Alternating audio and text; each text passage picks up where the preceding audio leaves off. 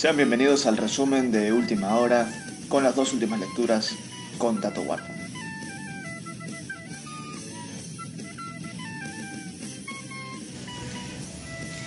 The Fundamental Drivers of Cryptocurrency Prices. En sí no sabemos qué características afectan los precios de las criptomonedas si es que hay estas características.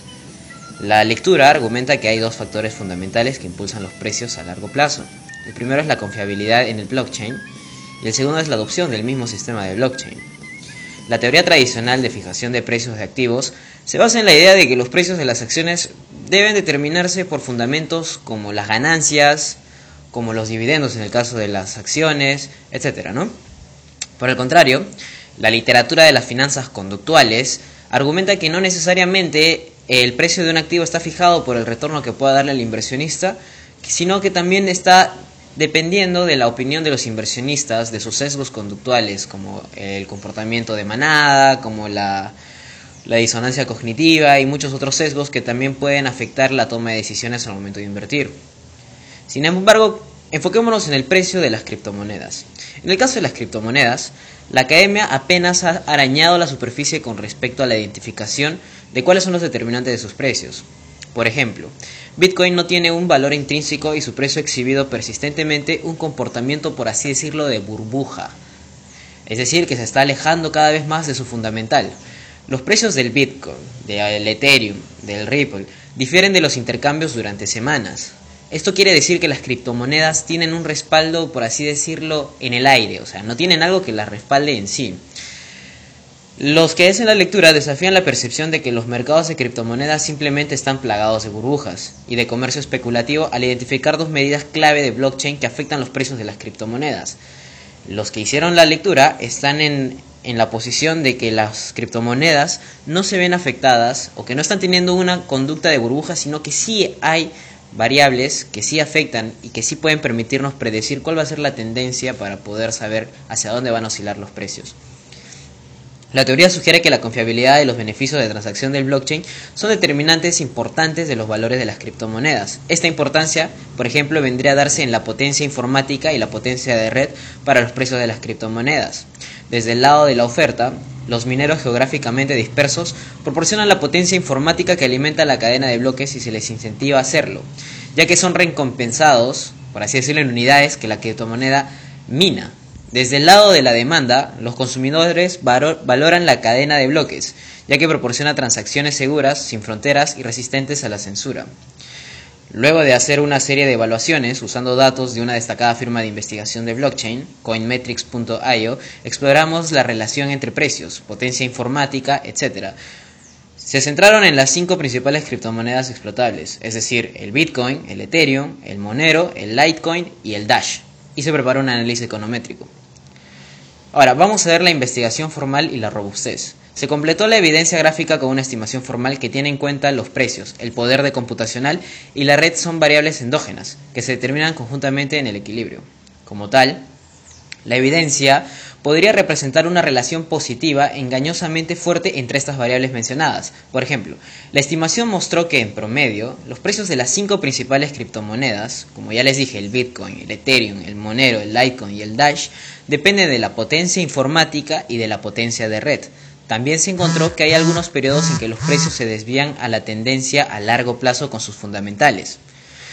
Se consideraron dos factores adicionales que explican el hallazgo que en algunos periodos los precios se alejan de sus fundamentales. El primer factor es el retorno de Bitcoin.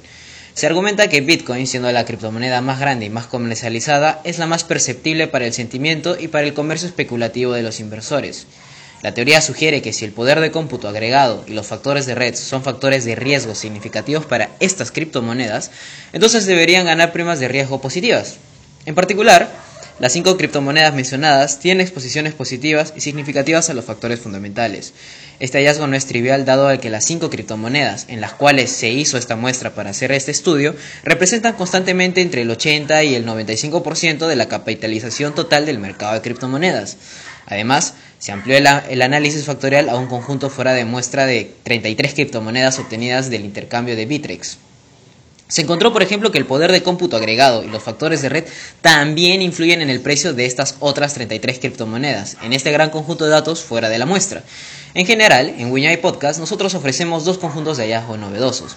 Primero, se mostró que a largo plazo los precios de las cinco principales criptomonedas explotables dependen de su potencia informática, es decir, del hash rate, y también de la potencia de red, es decir, del número de usuarios. En segundo lugar, se construyó factores de riesgo relacionados con los valores agregados de la potencia informática y la red agregada, y mostramos que pueden fijar el precio de los rendimientos de un amplio conjunto de criptomonedas.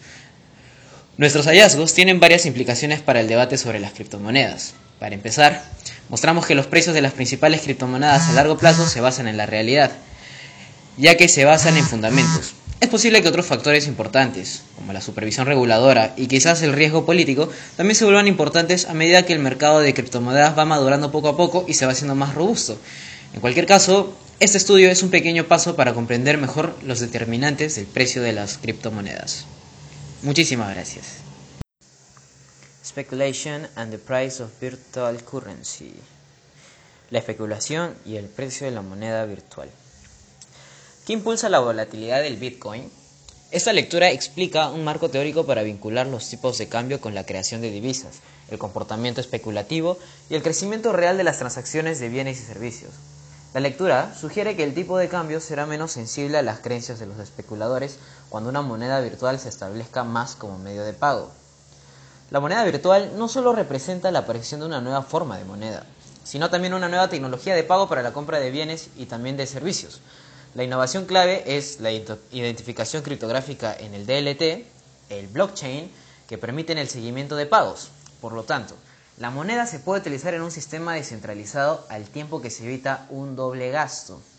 A ver, vamos a hablar de la volatilidad del tipo de cambio. Empecemos por Bitcoin, la moneda, la moneda virtual más conocida. Esta moneda continúa atrayendo la atención de la prensa financiera, de los economistas, de bancos centrales y también de gobiernos. Esto se vio impulsado por la explosión y la alta volatilidad de su tipo de cambio de Bitcoin a fines del 2013. El Bitcoin había comenzado a cotizarse por menos de, 0,10 dólares en el 2010, pero para noviembre del 2013 el tipo de cambio era superior a 1000 dólares por Bitcoin. Desde principios de este año 2019, el precio ha oscilado entre 4.000 y 5.000 dólares. El comportamiento de burbuja que está obteniendo Bitcoin puede ser una preocupación por la viabilidad del Bitcoin como posible moneda. Los economistas han mostrado un considerable interés en lo que causa los turbulentos tipos de cambio de las monedas virtuales. Vamos a empezar a analizar esto desde el punto de vista de Irving Fisher. Se cree ampliamente que la especulación es un factor importante, porque el suministro de una moneda virtual no está controlado por los bancos centrales. El papel de la especulación en la determinación del valor del dinero es una vieja idea. Fisher, el economista de la ecuación de, macro 2, pues, de la ecuación de Fisher, en 1911, cuando Zenón todavía ingresaba a la universidad, argumentó que en ciertas situaciones los especuladores pueden regular efectivamente la oferta monetaria, ya que retiran el dinero de la circulación apostando por su valor futuro. Y lo voy a situar textualmente. Algunos de ellos, los especuladores, fueron retirados de circulación para ser detenidos por el aumento. Así, la especulación actuó como un regulador de la cantidad de dinero. Nosotros adoptamos formalmente la idea de Fisher de que los especuladores pueden regular efectivamente la oferta monetaria ya que están sacando y metiendo plata en la economía. Esto nos permite analizar cómo la especulación impulsa el tipo de cambio de la moneda virtual en un entorno en el que los comerciantes confían en el último tipo de cambio disponible para determinar los precios de la moneda virtual, mientras que los precios en dinero fiduciario se determinan en el resto del mundo. El modelo que se desarrolló combinó un modelito de cartera de inversiones con un modelo de red de pago para determinar los impulsores de especulación, y se encontró los principales determinantes. Este análisis mostró que tres componentes son importantes para el tipo de cambio el uso actual de moneda virtual para realizar pagos reales. 2. La decisión de los inversores con visión de futuro de comprar moneda virtual, regulando así efectivamente su oferta. Y 3. Los elementos que impulsan conjuntamente la adopción potencial del consumidor y la aceptación comercial de la moneda virtual en el futuro. En el lado del consumidor de mercado, los beneficios privados pueden ser importantes para quienes ejecutan con frecuencia pagos transfronterizos como las remesas. Es probable que los consumidores que valoran más la privacidad y el anonimato y aquellos que son tecnológicamente más expertos se beneficien del uso de, estas monedas virtuales. Al otro lado del mercado, los grandes comerciantes pueden experimentar considerables beneficios privados al evitar altas tarifas cobradas por chupasangre de los proveedores de pago tradicionales, el modelo predice, el que se desarrolló en la lectura, un fuerte aumento en el tipo de cambio debido a la especulación cuando se introduce una moneda virtual potencialmente exitosa. Es decir, cuando los especuladores están seguros de que una moneda que aún no tiene alta tasa de volatilidad, pero saben que lo va a tener más adelante, ellos mismos están provocando que la volatilidad surja porque van a empezar a especular con la propia moneda. Esto generará que el aumento del tipo de cambio, incluso antes de que surja el uso transaccional generalizado, como les dije. Hasta este punto, el tamaño de la posición especulativa está aproximado por el número de bitcoins que permanecerán inactivos durante un periodo prolongado. Seis meses en el análisis mostrado en la lectura. La teoría económica, como los modelos de acciones de amortiguación, sugiere que los consumidores y los comerciantes no ajustan instantáneamente sus posiciones y sus necesidades de liquidez en respuesta a las fluctuaciones. Ahora, a nivel de presente y futuro, la volatilidad de este tipo de cambio del Bitcoin está disminuyendo con el tiempo, pero sigue siendo alta. A medida que aumenta la demanda transaccional de esta moneda virtual, el modelo predice que el tipo de cambio será menos sensible al impacto de los shocks en las creencias de los especuladores, es decir, que ya van a perder mucha influencia. Y esto puede ser explicado en sí porque los especuladores están experimentando ahora una oferta cada vez más elástica de moneda virtual, cuando el uso transaccional de la moneda virtual es mayor y parcialmente en la cantidad. Entonces, si es correcto, la volatilidad excesiva del tipo de cambio de las monedas virtuales, como el Bitcoin, el Dash, el Ripple, el Litecoin, no seguirá siendo alta si hablamos a largo plazo. Y con esto acabo mi lectura. Si están escuchando, denle muchas gracias a la señorita María Camarena, que ayer a las 12 de la noche me escribió diciendo, oh, no te pases de lanza y manda tu lectura, que nosotros hemos trabajado y tú estás acá pasando piola. Entonces, ahí les dejo las lecturas.